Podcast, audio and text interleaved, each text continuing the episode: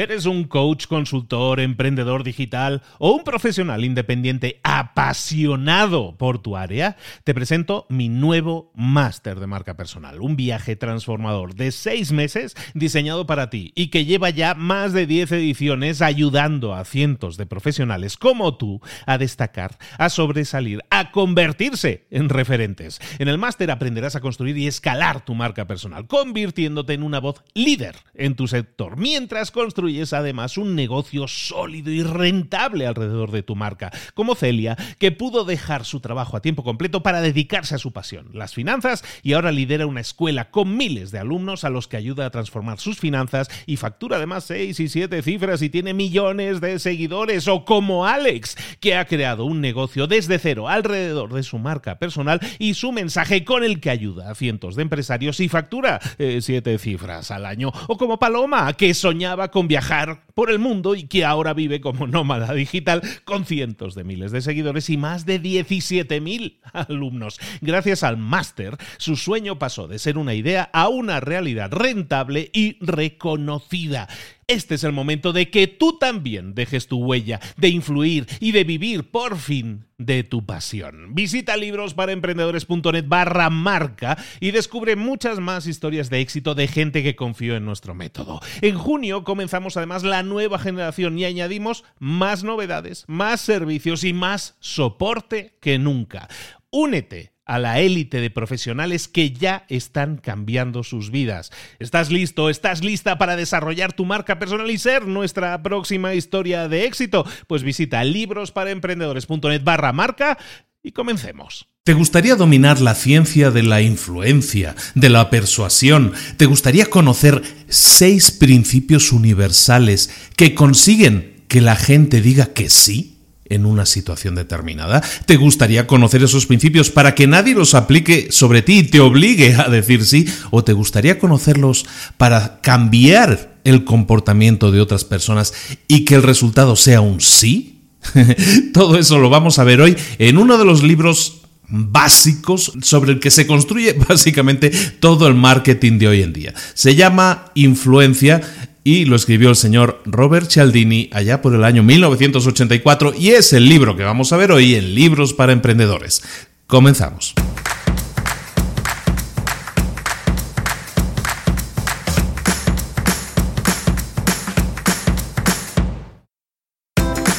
Bienvenidos al podcast Libros para Emprendedores. Para alcanzar el éxito en cualquier negocio que quieras emprender, debes formarte, debes estudiar, aprender para emprender.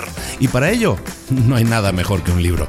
En el podcast Libros para Emprendedores te ayudamos de tres maneras. Primero, seleccionando los mejores libros del mercado para ayudarte a emprender, a mejorar en tu emprendimiento. Segundo, te ofrecemos gratis un resumen de los puntos más valiosos explicados en cada libro. Y tercero, te damos finalmente pasos a seguir para poner en práctica todas esas lecciones aprendidas y así poder acortar tu camino hacia el éxito ya sea marketing, ventas, liderazgo, emprendimientos, mentalización, eh, vamos a analizar lo mejor de lo mejor, de los mejores libros del mercado y te lo vamos a dar todo bien masticadito y listo para ser aplicado. Soy Luis Ramos, empresario y emprendedor, y voy a acompañarte, si me lo permites, en este camino. Sin más, comenzamos.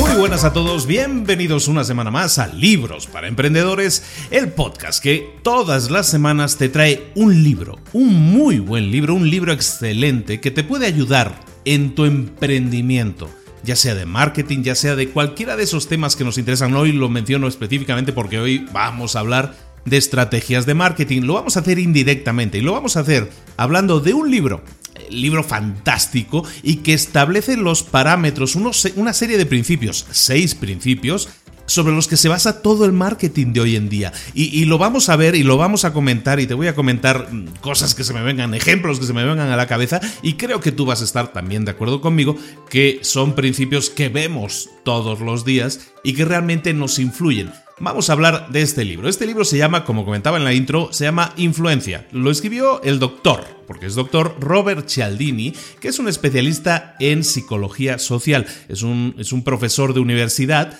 eh, trabaja en la Universidad de Arizona, si no estoy equivocado. Es un señor ya de 70 años y este libro no es para nada nuevo, aunque es muy actual y siempre lo va a ser porque habla de comportamientos humanos que esos, como ya sabemos, no van a cambiar. Cialdini escribe este libro después de unos estudios largos que realizó en los años 80. Este libro se publica en 1984. Ha recibido revisiones, ha recibido actualizaciones y de hecho Cialdini ha escrito más libros después de eso y, todos giran alrededor del tema de la influencia, de la persuasión. Hoy vamos a hablar entonces de este libro, Influencia, de Robert Cialdini. Tiene otro libro muy interesante que se llama Yes, se llama Sí, eh, y que tiene y que es de alguna manera 50 ejemplos o 50 situaciones en las que estos principios de la influencia son aplicados. Es un libro que a mí me gusta mucho, entonces seguramente ese otro libro de Cialdini lo vamos a lo vamos a revisar en algún momento más adelante. No se me hace tan importante revisarlo ahora al principio, pero sí revisar esta influencia eh, de Cialdini porque es la base sobre el que vamos a edificar todos nuestros conocimientos de marketing. Vas a ver que conociendo estos principios, toda estrategia de marketing que veas por ahí hoy en día la vas a ver de una forma diferente. Cualquier vendedor que se acerque a ti lo vas a identificar o vas a identificar estrategias que están utilizando y, bueno, pues de alguna manera vas a ser consciente de ello y pues tú vas a estar en una posición de más libertad para tomar decisiones. Así de fuerte, así de grande es este libro. Bueno, es un fantástico libro que se divide en seis partes. Cialdini habla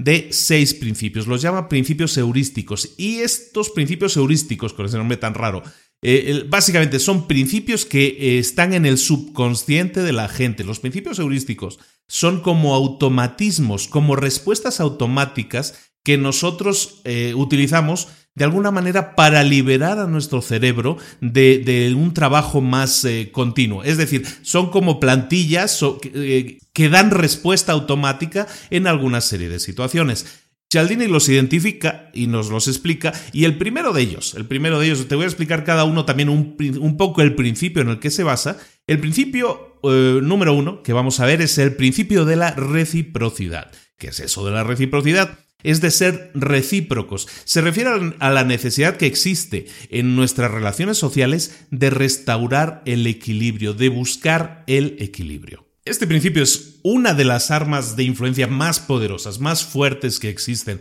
Y, bueno, las vemos constantemente en nuestra vida, porque pues si alguien te invita a una fiesta, normalmente tú sientes esa como necesidad de restablecer el equilibrio, de invitarle tú también a una fiesta, si alguien te invita a una cena, de invitarle, si alguien te invita a tomar algo, de invitarle, de echarte un café con uno, pues hoy te invito yo. Es, ese tema de buscar el equilibrio es muy poderoso y si eres consciente de ello, lo puede, primero vas a identificar cuando alguien lo utiliza en ti y tú también vas a identificar cómo utilizarlo en otros. Hay culturas en las que este principio de la reciprocidad, de este equilibrio, eh, si tú vas a una fiesta en algún país de Oriente Medio, vas a ver que si tú les das un regalo de determinado valor, ellos lo van a contar, lo van a tener muy en cuenta a la hora de cuando ellos te visiten a ti, darte un regalo de exactamente el mismo valor. Eso es el principio de la reciprocidad llevado al límite, pero es exactamente cómo funcionamos internamente y es ese principio heurístico, ese automatismo que nosotros tenemos. En el libro se pone un ejemplo y es este libro eh, popularizó mucho la, forma de trabajo de esta, de esta congregación religiosa, se llaman los Hare Krishna. Los Hare Krishna, a lo mejor para la gente de hoy en día no lo identifica tanto. En mi época, yo ya tengo unos años, era bastante más conocida, unos señores con la cabeza rapada y que iban ahí con el tamborcito y bailando así muy, muy hindúes ellos en los aeropuertos, ¿no? Esta organización, pues claro, necesitaba donaciones para, para seguir adelante, para existir, para subsistir, de, hecho. Y entonces las pedían, pero la gente pues los veía así de una forma diferente y no les querían apoyar económicamente. ¿Qué hicieron los Hare Krishna? empezaron a ir a los, em, a los aeropuertos y empezaron a regalar cosas. Y este es el principio eh, aplicado.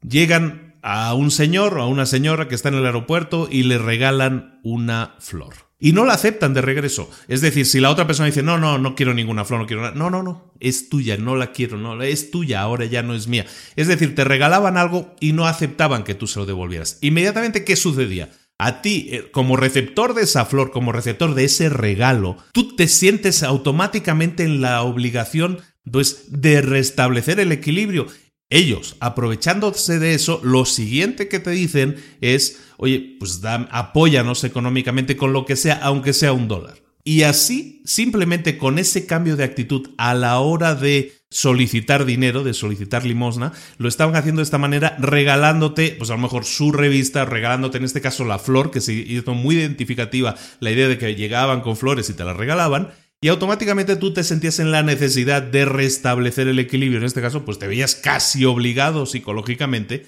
a darles algo y les dabas el dólar aunque tú no hubieras querido darles nada. De hecho, esa gente que recibía la flor, ¿para qué quería la flor? No la quería realmente, aún así la había de alguna manera pagado por ella, pero veías que mucha gente la tiraba luego en el primer basurero, en la primera, en el primer bote de basura que encontraban. De hecho, los Hare Krishna, que no eran nada tontos, identificaron también eso y se fueron eh, eh, cada media hora o cada hora iban a los botes de basura y recogían las flores tiradas y las entre comillas, reciclaban, regalándoselas de nuevo a los siguientes incautos que recibían esa flor y también se veían obligados de alguna manera a restablecer ese equilibrio. Ellos me han regalado una flor, yo les tengo que regalar algo, pues ahí les iba su dólar. Gracias a este cambio, al hecho de obligarte a, restablecer el equilibrio regalándote algo, aunque sea de muy poco valor, esta organización empezó a crecer y no tuvo ya más problemas económicos en esa época. Otro ejemplo que sale en el libro muy interesante, La ley de la reciprocidad, es el ejemplo del niño Boy Scout. También es un ejemplo bastante famoso. Y, lo reproduzco así, te lo comento muy rápido por encima. El, ejemplo del Boy Scout. Este niño Boy Scout que llegaba al autor, en este caso a Cialdini, y le ofrecía, oye, te estoy vendiendo entradas para un circo anual que hacen los Boy Scouts, tienen un costo de 5 dólares. Y el autor le dijo que no, no, la verdad, no me interesa, no puedo ir, o cualquier fuera la respuesta.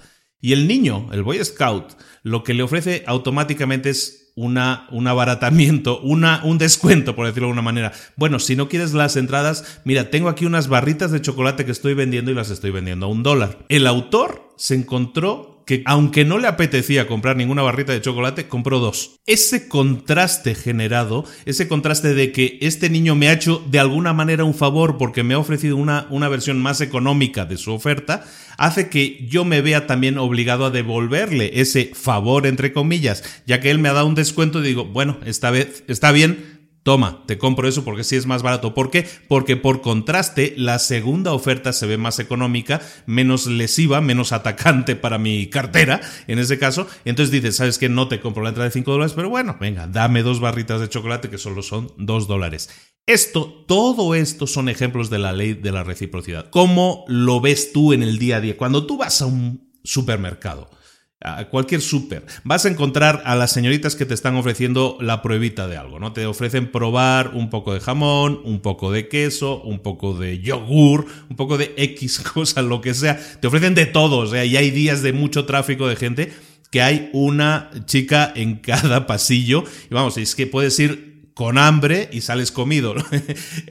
Supongo que identificas perfectamente esa, situación. Bueno, pues ese es un ejemplo de la ley de la reciprocidad, el poder que tiene. Tú te encuentras, imagínate la situación, a ver si te identificas como yo ahora mismo. Cuando tú llegas eh, a determinado pasillo y llega la señorita y te ofrece un trozo de queso, un buen trozo de queso un buen trozo de jamón, lo que sea que te esté dando a probar. Pruebas ese jamón, ay, pues sí está rico, me gustó inmediatamente no sientes esa sensación de incomodidad, de decir, eh, pues le digo algo, no le digo nada, le dejo el palillito aquí o me voy. Sientes como una incomodidad. Y esa incomodidad es exactamente el, principio de la reciprocidad, obligándote de alguna manera a restablecer el equilibrio. Es entonces cuando la señorita te va a decir, ah, pues es que lo tenemos de oferta, dos por uno, tenemos esta con un precio rebajado, lléveselo ahora, va a ver que como si le gustó, seguro le va a gustar a su familia.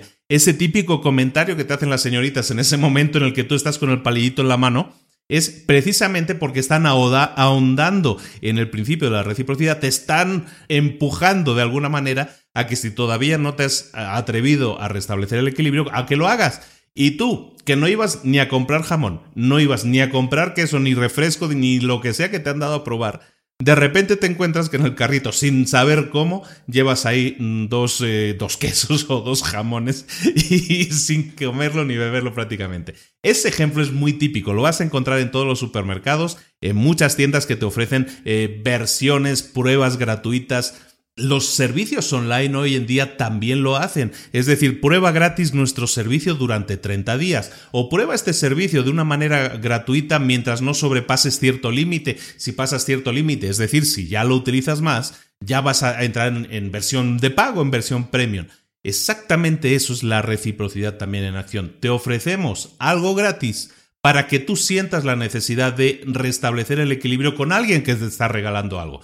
De esta manera, y por eso me estoy deteniendo mucho en muchos ejemplos diferentes, este principio lo puedes aplicar en cualquier área de negocios de las que estemos trabajando. El tema de la muestra gratuita, el tema de hacer un favor primero o hacer un descuento primero, eso va a obligar a la otra parte, entre comillas, obligar, va a obligarla a restablecer ese equilibrio, a, devolverte el favor para sentir que no te debe nada y que puede, entre comillas, también dormir tranquilo. Ese es el principio de la reciprocidad, el primer principio que vemos del libro Influencia de Robert Cialdini. El siguiente principio es el principio de la coherencia o del compromiso o de ser consistente. Este segundo principio eh, trata de lo siguiente, toda persona, todo ser humano necesita ser consecuente con lo que hace, con lo que compra, en general con todo su comportamiento. Siempre tenemos el deseo de parecer coherentes con respecto a los demás. A la hora de tomar cualquier decisión, por lo tanto, siempre vamos a notar esa necesidad, esa presión de comportarnos de acuerdo a nuestros compromisos adquiridos previamente. Esa necesidad de ser consecuentes, ese principio de ser coherentes con nosotros mismos o con lo que hayamos prometido y por lo tanto no fallar con nuestros compromisos, esa necesidad es algo que se aprovecha mucho en el marketing y en las ventas. Por ejemplo, un ejemplo que sale en el libro, es el tema de los, los juguetes en las navidades. Nosotros, cuando llegan las navidades, y yo que, que tengo niñas pequeñas, así me pasa, llega el momento que se acercan las novedades y empiezan a, salir las publicidades, los anuncios de las muñecas, de la nueva película de Disney, de lo que sea, del objeto de moda o del, del, tema de moda de estas navidades. Y empiezan a salir juguetes alrededor, los niños los ven y pues obtienen el compromiso de nuestra parte, de los papás, de decirle, Sí, cariño, claro que sí. Eso en Navidades o te lo compro o te lo van a traer los reyes o pídelo a los reyes. porque seguro te lo van a traer. Entonces estableces ese compromiso, en este caso con tus pequeños, de, de, que esos juguetes les van a llegar. Inmediatamente vas a ponerte a la búsqueda, a la caza y captura de la muñeca de Elsa y Anna o lo que sea la muñeca o la cosa de moda. O del muñeco de moda, también de Star Wars, ¿no? Y lo haces para ser coherente con lo que has prometido, para ser coherente con el compromiso que tienes, en este caso con tus pequeños. El autor en el libro identifica este compromiso que nosotros tenemos adquirido con los niños y nos explica cómo actúan las empresas de juguetes en consecuencia, teniendo en cuenta eso. Y lo hacen de la siguiente manera. Las empresas de juguetes, está claro, venden en Navidad muchísimo, pero tienen muchos problemas para vender el resto del año los juguetes. ¿Qué hacen las empresas? Bueno, identificando esa necesidad de, cumplir compromisos, lo que hacen los fabricantes es bajar la oferta bajar la oferta del muñeco muñeca de moda en las épocas en las que son más vendidos y tener otras muñecas alternativas. A mí me pasó, y, y es el ejemplo realísimo. Salió Frozen, la película de Disney de hace que dos años, dos, tres años. Bueno, salió creo que en el 2013. Pues sale Frozen en el 2013, 2014 y llegan las navidades y mi hija Nerea quería sus muñecas de Elsa y Anna. Bueno, ¿qué pasó? Pues ahí tienes a papá que va a buscar las muñecas de Elsa y Anna y llega a la juguetería de turno y no existen. Y va a la siguiente juguetería y no están. Y va a la otra y tampoco están. No había Elsas, no había Annas, no había nada. Y, te encuentras que todo estaba agotado. ¿Por qué? ¿Cómo es posible?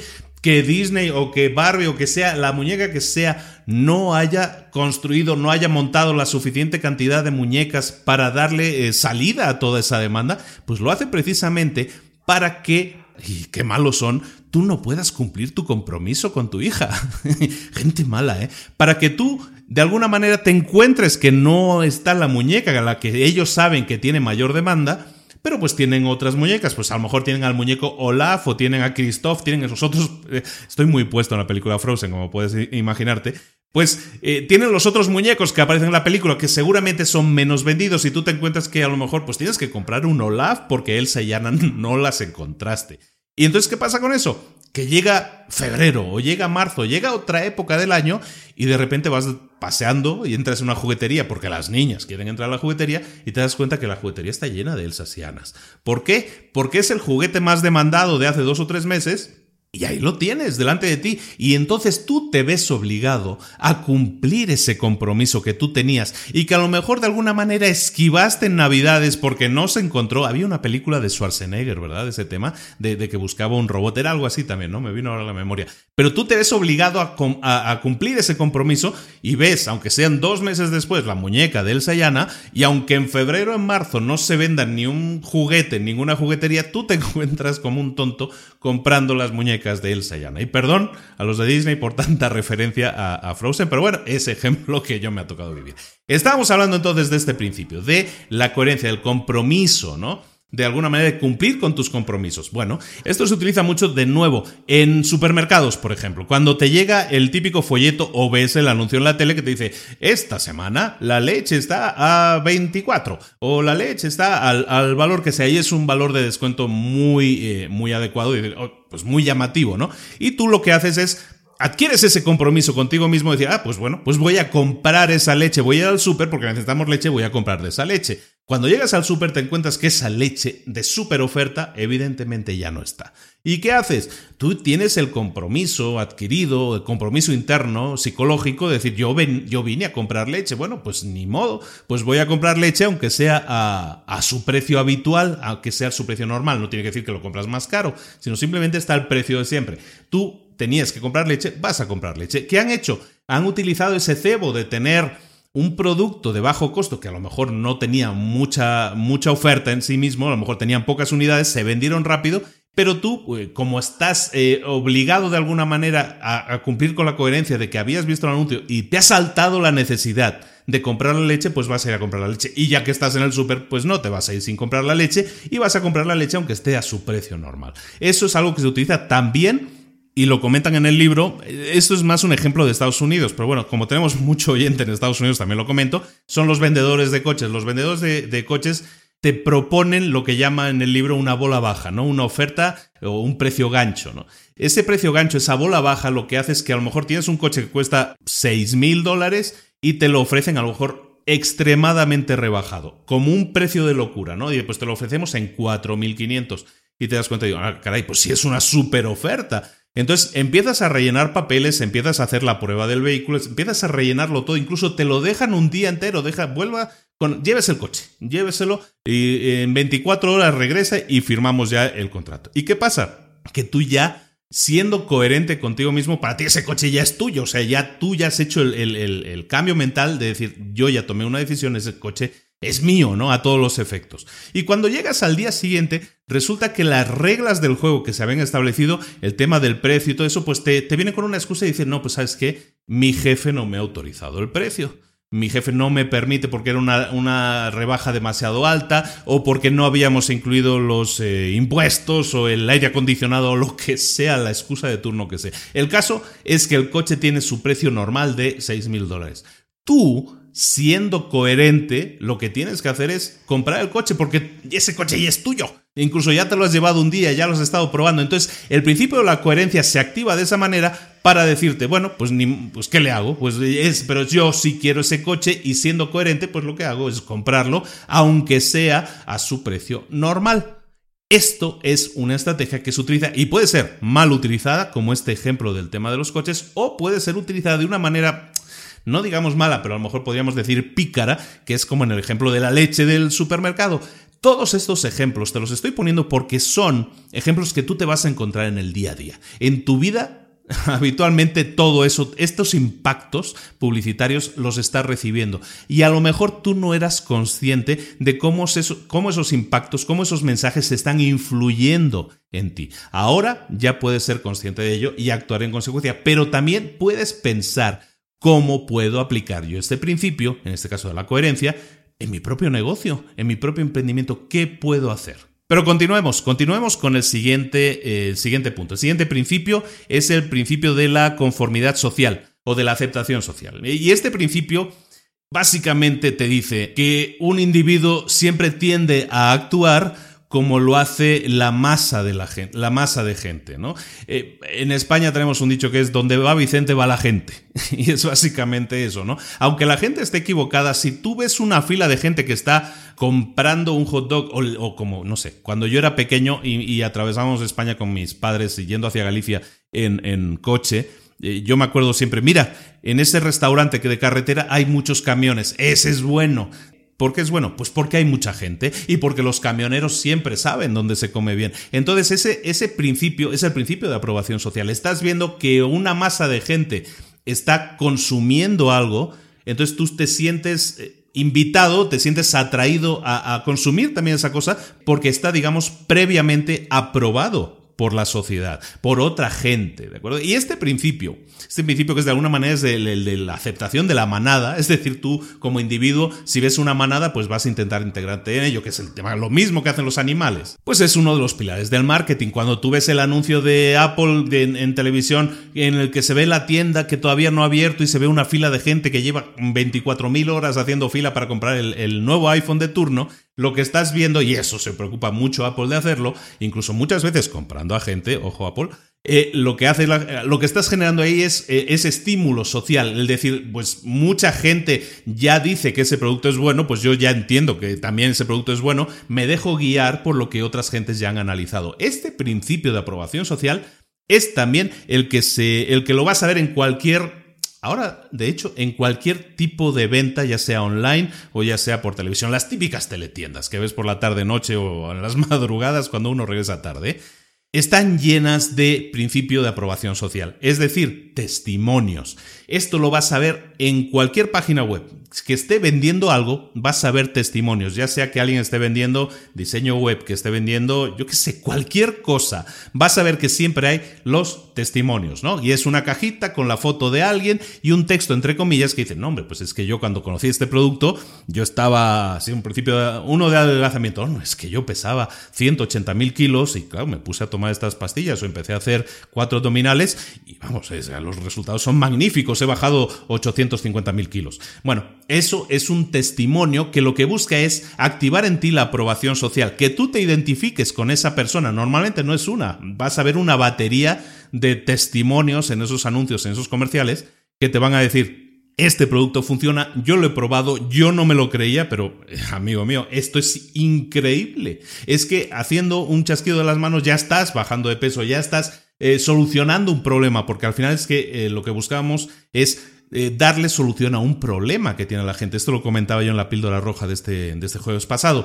Pues exactamente eso, buscar la aprobación social. Entonces, mediante testimonios, te convencen, muchas veces son actores, ¿eh? también hay que tenerlo en cuenta, pero bueno, eso de alguna manera es utilizarlo de una manera mala, pero simplemente si tú tienes un producto que ha utilizado gente, por ejemplo, pues yo tiendo a, en los productos que yo vendo, que pueda vender, tiendo a, una vez se han vendido, a darles una encuesta a los clientes. Y esa encuesta me sirve, si yo les pido permiso luego para utilizarla, me sirve para dar testimonios. Pues estos clientes han quedado satisfechos con la casa que se les construyó o con el servicio de lo que sea que estemos vendiendo y que se les haya dado. Yo tengo ese testimonio, les pido si les importa que yo lo utilice y si no les importa yo lo utilizo o lo puedo utilizar. A lo mejor no es mi idea utilizarlo en ese momento, pero ahí lo tengo porque sé que la aprobación social es importante. Si yo tengo testimonios de gente que ya ha utilizado mi servicio y le ha ido bien, pues si yo los pongo, los publicito, la gente lo va a ver y va a decir, ah, mira, yo no soy el primer cliente, ya hay otras personas satisfechas. Y tú lo que quieres al final es quedar satisfecho cuando compras algo, cuando quieres un producto o un servicio, buscas esa satisfacción. Si ves que otros lo han probado y les ha ido bien, pues tú te sientes más tranquilo porque, como decimos, el principio de la manada, es decir, si otras personas lo han probado, pues tú te dejas guiar por algo que otras gentes ya han probado y aprobado. El siguiente principio es el principio de la simpatía y básicamente se basa en que nosotros siempre vamos a tener tendencia de comprarle algo a alguien que nos guste o que nos cae mejor que otro. Es decir, si yo puedo escoger entre un vendedor que me gusta y otro que no me gusta, pues siempre voy a tender a irme con el que me gusta. Bueno, este principio de la simpatía lo podemos, lo podemos eh, dividir en cuatro partes. Uno de ellos, el atractivo físico. El atractivo físico es algo obvio, es decir, si tú vas a a cualquier... Si tú vas caminando por la calle, hay tiendas de ropa que tienen a, chicos sin camiseta, muy atractivos, muy fuertes, muy marcados, Y, es para promocionar el producto, para que a las chicas, en este caso, les llame la atención entrar en esa tienda o simplemente pues ver al chico más de cerca, ¿no? Porque les está dando un, folleto, ¿no? Por ejemplo. Eso del atractivo físico, pues los guapos vende. Cualquier anuncio que haya por televisión con chicas guapísimas o chicos perfectos, evidentemente los utilizan porque llaman la atención y tú te sientes atraído. De alguna manera es una aspiración tuya el el producto que estén vendiendo, pues decir, ah, si yo utilizo ese producto, seguramente me voy a acercar más a parecerme a ese ideal físico que es el de ese, muchacho, esa muchacha, que son muy guapos, muy fuertes, muy atractivos, ¿de acuerdo? Eh, es parte del principio de la simpatía, pero otro principio de la simpatía es la similitud. Y es que tendemos a tendemos a que nos guste la gente más si entendemos que se parecen a nosotros, que, tienen, que tenemos algo en común con ellos, que somos similares. Eso se utiliza mucho, de nuevo, en el tema de los comerciales de televisión, en el que se utiliza mucha gente diferente, muchos testimonios, y en el caso de Estados Unidos, pues a lo mejor un afroamericano y un asiático, una asiática y un blanco y un mestizo, lo que sea, diferentes... ¿Por qué uno más gordo, otro menos gordo, uno rubio, otro moreno? Y todo eso lo hacen para que tú te sientas identificado con alguno de ellos en, algún momento determinado. Ah, pues ese se parece a mí y a esa persona le ha ido bien. Buscas esa similitud, te sientes atraído más por el producto porque es que alguien como tú, alguien similar a ti, lo está utilizando. Pero también puede ser en la forma de vestir, ¿eh? También puede ser no solo en la apariencia física en, como tal, sino en la forma de vestir. Si, si estamos aspirando a vender algo a un tipo de gente joven, a lo mejor tenemos que vestirnos como esa gente para que ellos sientan que somos parecidos a ellos. ¿eh? ¿De acuerdo? No tiene que ser solo un tema de, de, raza, en ese caso, como en el ejemplo que ponía, sino un tema de vestir, un tema de, pues, de formas de hablar también, que hoy en día también marcan muchas diferencias sociales. Otro tipo de aceptación que tiene que ver con el tema de la simpatía, que, produce eh, ese acercamiento, es el tema de los cumplidos. Si tú le haces un cumplido a alguien, tiene que ser hecho con un poco de inteligencia, pero si tú le dices algo bonito a alguien, pues esa persona lo va a aceptar porque a la gente le gusta que le digan cosas bonitas. En el ejemplo, en el libro sale un ejemplo muy bueno. Ah, existía un señor que se llama Joe Girard, un señor que ha escrito libros de ventas además. Era, es el vendedor de Chevrolet, que se le llama en Estados Unidos, un señor que vivía en Detroit y que está en el libro Guinness de los Récords porque es el señor que vendió más coches de la historia un tipo que en un año te vendía mil y pico coches. ¿eh? Eh, este tipo, ¿cómo lo hacía? Lo hacía, su truco, su gran truco de marketing, se correspondía al siguiente. Cada mes enviaba, y ojo, eran 13.000 o 15.000 personas, enviaba a 15.000 personas una postal cada mes. Es decir, en un año enviaba 12 postales a 14.000 personas, estamos hablando de más de 100.000 postales, las enviaba escritas a mano y lo único que ponía, pues oye, dependiendo de la época, feliz Navidad, te deseo feliz Navidad, te deseo feliz, em, yo qué sé, eh, Día de la Marmota, de esas cosas que envían los americanos, y luego ponía simplemente un I like you, me gustas, o sea, me caes bien. Eso es un cumplido y la gente le funcionaba. Ese ejemplo de Joe Girard se utiliza también, se ha venido utilizando mucho. Por ejemplo, si alguien te ha si has vendido algo a alguien, lo que tienes que hacer es mantener ese contacto. Este ejemplo es perfecto porque para el servicio de postventa, lo que tú tienes que hacer es mantener el contacto con esa gente. Utilizar el truco de la postal. Enviarle una postal diciéndole, oye, hay algo más que puedo hacer por ti. Oye, gracias por las. Eh, por las recomendaciones que me estás enviando, o no te olvides, muchas gracias por la gente que me has enviado, por en definitiva, es mantener el contacto y decirle algo agradable, en este caso a tu cliente, aunque ya le hayas vendido. Así lo hacía este hombre, Joe Girard. Entonces, ¿qué, hacía? Que la gente siempre le tuviera presente. Y cuando había que pensar en un coche, en comprar o vender un coche, pues llamaban al amigo Joe. ¿Por qué? Pues ahí es que ahí tenían la postal con su teléfono, con el contacto directo y lo tenían siempre presente porque era una cada mes. Entonces el tema de los cumplidos funciona y funciona muy bien. Seguimos hablando del principio de la simpatía. Y hay un ejemplo muy obvio que tiene que ver con este principio, es el tema que podríamos llamar la asociación. ¿Qué es la asociación? Pues es cuando tú asocias algo que tiene un valor positivo con otro producto que a lo mejor no tiene nada que ver. Me pongo de ejemplo. Volvemos a Frozen. Cuando se estrena Frozen, ¿qué pasa? Que en McDonald's empiezan a regalar eh, los muñequitos de Frozen. O en McDonald's, bueno, cada mes en McDonald's van cambiando los muñequitos y entonces pues eh, va con la película del momento, ¿no? Entonces, ¿qué hacen? Es asociar esa imagen de esa película con otro objeto para llamar la atención, en este caso de su público, en este caso un público joven, para que consuma su producto, porque lo están asociando, en este caso mis hijas también, ay, es que quiero un muñeco de tal, bueno, pues vamos ahí a comprar la, la, dichosa cajita feliz para que tengan su muñeco. Lo mismo pasa no solo con películas o cosas infantiles, o sea, estamos hablando de temas, por ejemplo, los Juegos Olímpicos.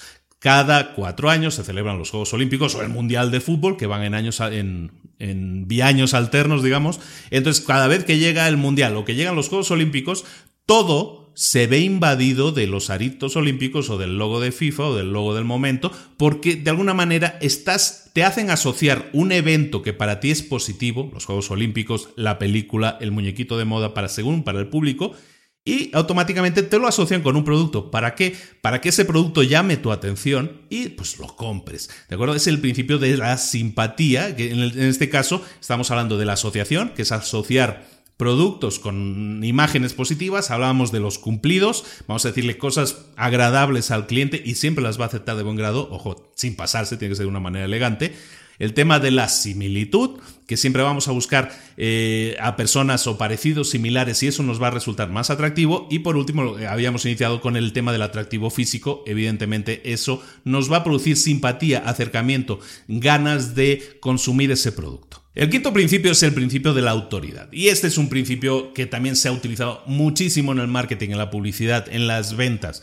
El principio de autoridad se basa en que la, eh, nosotros estamos educados para obedecer a la autoridad. Desde niños, desde muy pequeños, estamos educados para que eh, tengamos que obedecer a nuestros padres, a nuestros maestros. Siempre va a haber un estrato superior, un estrato de autoridad, incluso siendo adultos pues existe la autoridad, ese estrato de, políticos, de, mm, yo qué sé, la policía, por ejemplo, eso, todo eso definen eh, diferentes tipos de autoridad a los que uno tiene que someterse, de hecho, porque el mundo está montado así, está montado en ese estrato en el que tenemos que obedecer la autoridad porque si no viviríamos en la anarquía. Por lo tanto, como estamos educados desde recién nacidos a obedecer a una autoridad, la autoridad está implantada, la obediencia, mejor dicho, la obediencia a la autoridad de una manera incondicional está implantada en nosotros. Obedecer a la autoridad es bueno, no obedecer a la autoridad es malo.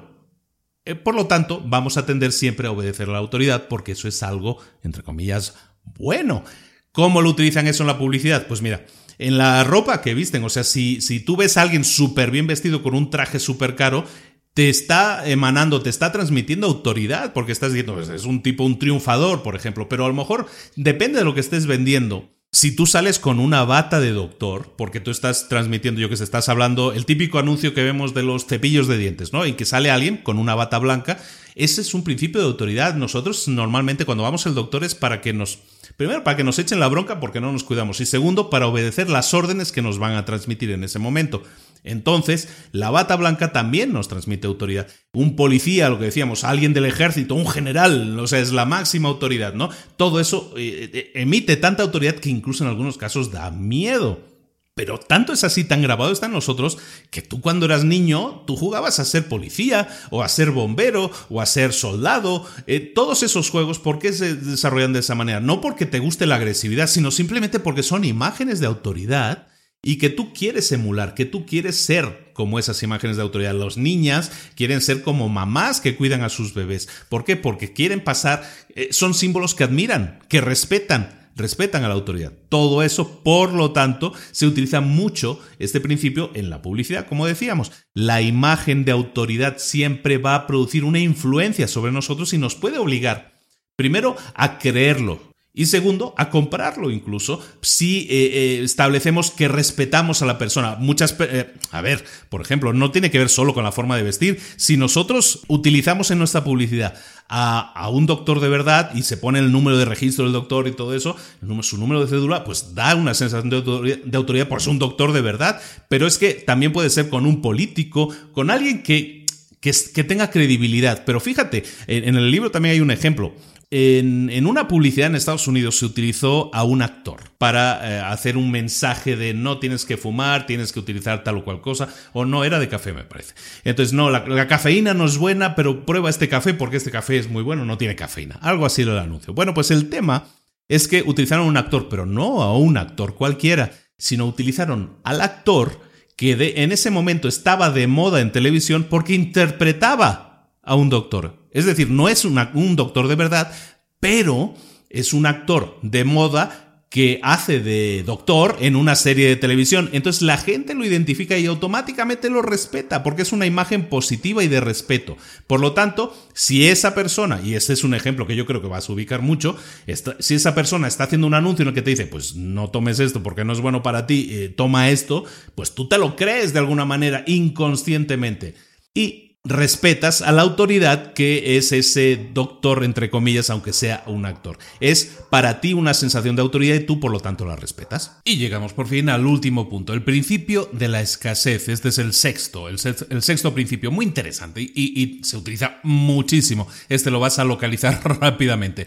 ¿En qué se basa el principio de la escasez? En que nosotros, las personas, los seres humanos, le damos más valor a aquello que que, es, que tiene acceso limitado, aquello que es escaso, a un bien que es escaso. Por ejemplo, los sellos, las monedas antiguas, ese tipo de elementos que tienen que ver con coleccionistas, discos antiguos, discos descatalogados, difíciles de encontrar, todo eso que tiene que es de acceso limitado porque hay muy pocos, porque son bienes escasos, automáticamente aumentan de valor. El, mismo caviar, que son huevas de esturión. Y entonces, claro, como hay muy poca cantidad, porque hay pocos esturiones y se producen muy pocas huevas de esturión, ¿qué pasa? Que existe muy poco caviar. Entonces, evidentemente, se le da mayor valor y el caviar pasa a ser un elemento caro. Lo mismo con el oro, lo mismo con los diamantes. Automáticamente, como hay pocos, aumenta su valor. El tema de la escasez se utiliza mucho en, el marketing de las empresas por ejemplo, pues para dinamizar la venta, para acelerar la venta. El hecho de que algo esté disponible, entre comillas, por tiempo limitado, es decir, eh, solo si lo compras durante este fin de semana obtienes tanto por ciento de descuento. O solo para los 10 primeros clientes que nos llamen van a conseguir una oferta especial. Eso es el principio de la escasez puesto en acción. Están ofertándote algo, pero limitado, no para todos, no está abierto para todo el mundo, por lo tanto todo el mundo no tiene libertad de comprarlo. Solo es para los 5, 10, 100 primeros eh, o es durante un tiempo limitado. Ahora se utiliza mucho en las páginas web para implementar el principio de la escasez el poner un contador de tiempo, ¿no? Pero un contador regresivo, un contador, un reloj que va hacia atrás, que dice, pues falta un día o faltan 5 horas nada más para que esta oferta termine.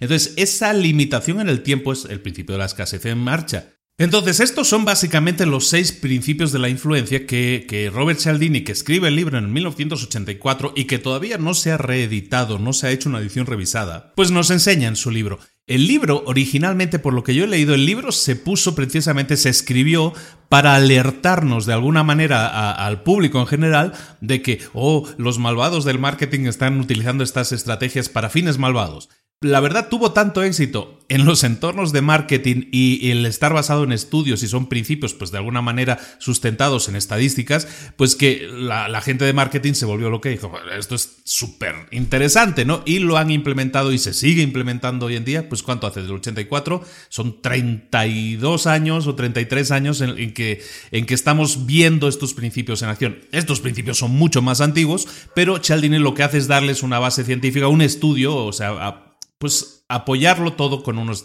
estudios y estadísticas. Ahora, yo quería proponerte lo siguiente. Normalmente en los, em, en los finales de los resúmenes que yo acompaño en la, en la, página web, siempre propongo acciones, ¿no? O a menos que el libro en sí mismo ya sea muy accionable, ya tenga muchas acciones en sí mismo, pues entonces ya no las propongo, pero normalmente propongo acciones. En este caso te quería proponer lo siguiente. Yo soy muy fan de los principios de influencia de Cialdini, y me gusta estar buscando siempre ideas nuevas en qué aplicarlo para tipos de negocio diferentes. Te quería proponer lo siguiente. En nuestra página de Facebook, Libros para Emprendedores, que está en Facebook, que por cierto, muchas gracias a todos. Acabamos de superar esta noche los 3.000 em, los 3.000 los seguidores, los 3.000 likes, los 3.000 me gusta de la página. Muchas gracias a todos. Creo que es una base de gente con la que trabajar muy interesante, pero no la estamos aprovechando. Mira, quería proponerte lo siguiente. Mira, para este podcast, para este episodio en concreto de los principios de Cialdini, de la influencia, voy a crear un post, como siempre creo un post en el que sale la foto del capítulo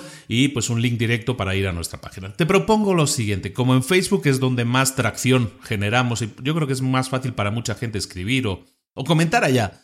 Vamos a hacer lo siguiente, es mi propuesta. En ese post de influencia de Cialdini, vamos a, proponer abajo un ejercicio que es que cada uno proponga su negocio. Por ejemplo, yo tengo una inmobiliaria, me gustaría saber cómo aplicar los principios de influencia en una inmobiliaria. Yo tengo muchas ideas de cómo hacerlo en una inmobiliaria, yo tengo una, entonces, entonces, sí, intento aplicar varias cosas, no todas, porque una cosa son las ideas y otra pasar a la acción, pero varias de ellas de las he implementado. Entonces, por ejemplo, si tú tienes una inmobiliaria Oye, pues tengo una inmobiliaria, me gustaría aplicar principios, no se me ocurre cómo.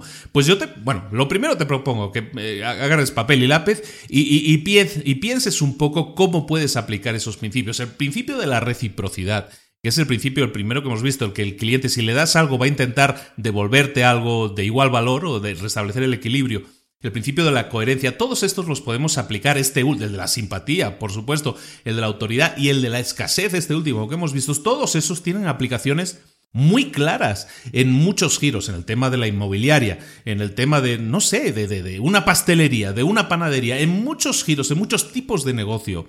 En todos, básicamente, estos principios pueden ser aplicados en todo aquello que tenga que ver con marketing, que tenga que ver con ventas, incluso en la autopromoción de uno mismo, en la promoción de alguien que, esté buscando trabajo, cómo promoverlo. Todo eso se puede aprovechar, todas esas estrategias se pueden aprovechar dentro de cada uno de esos, eh, de esos giros, de esos tipos de negocio. Te propongo lo siguiente, vamos a crear un diálogo en este post me gustaría que fuera muy rico y que no sea simplemente un interrogatorio de Luis, dime qué hago, porque pues eh, bueno, no se trataría más de eso. Yo preferiría, si hay que hacerlo se hace, pero preferiría que fuera algo más eh, compartido, que mucha gente promoviera eh, ideas o sea, si alguien dice, oye, yo tengo una inmobiliaria, se me ocurre hacer esto y esto, ¿tú qué crees? ¿Cómo lo ves?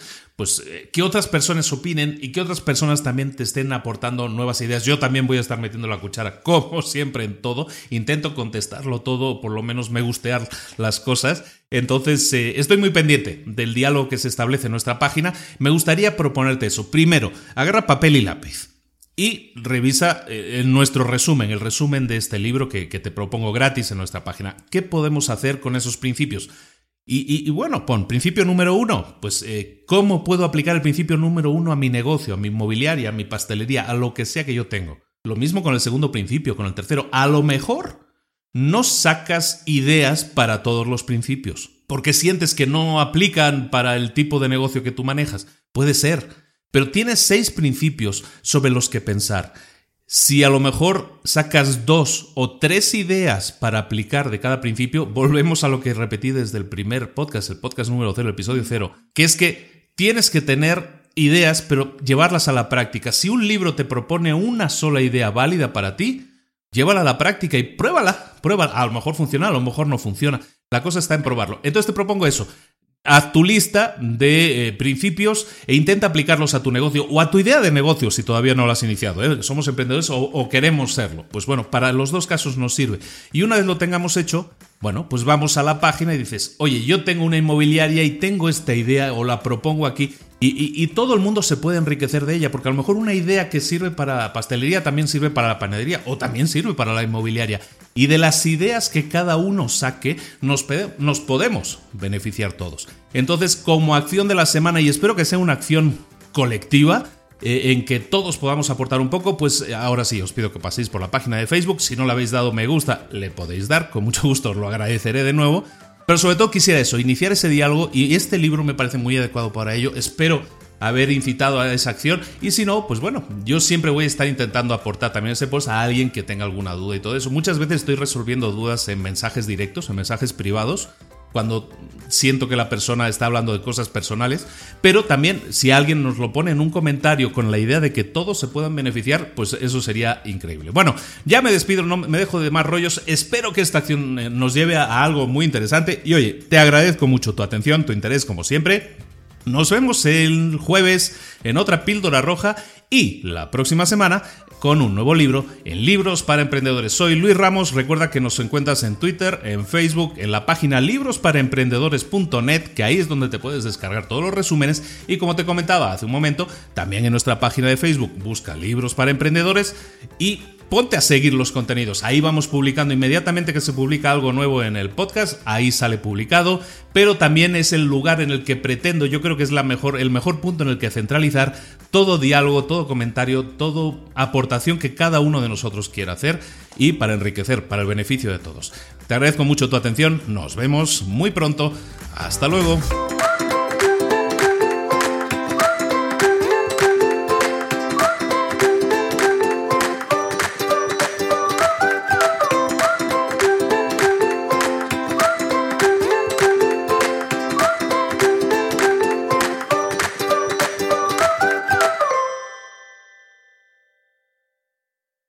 ¿Eres un coach, consultor, emprendedor digital o un profesional independiente apasionado por tu área? Te presento mi nuevo máster de marca personal, un viaje transformador de seis meses diseñado para ti y que lleva ya más de 10 ediciones ayudando a cientos de profesionales como tú a destacar, a sobresalir, a convertirse en referentes. En el máster aprenderás a construir y escalar tu marca personal, convirtiéndote en una voz líder en tu sector, mientras construyes es además un negocio sólido y rentable alrededor de tu marca, como Celia, que pudo dejar su trabajo a tiempo completo para dedicarse a su pasión, las finanzas, y ahora lidera una escuela con miles de alumnos a los que ayuda a transformar sus finanzas y factura además seis y siete cifras y tiene millones de seguidores, o como Alex, que ha creado un negocio desde cero alrededor de su marca personal y su mensaje con el que ayuda a cientos de empresarios y factura eh, siete cifras al año, o como Paloma, que soñaba con viajar viajar por el mundo y que ahora vive como nómada digital con cientos de miles de seguidores y más de 17.000 alumnos. Gracias al máster, su sueño pasó de ser una idea a una realidad rentable y reconocida.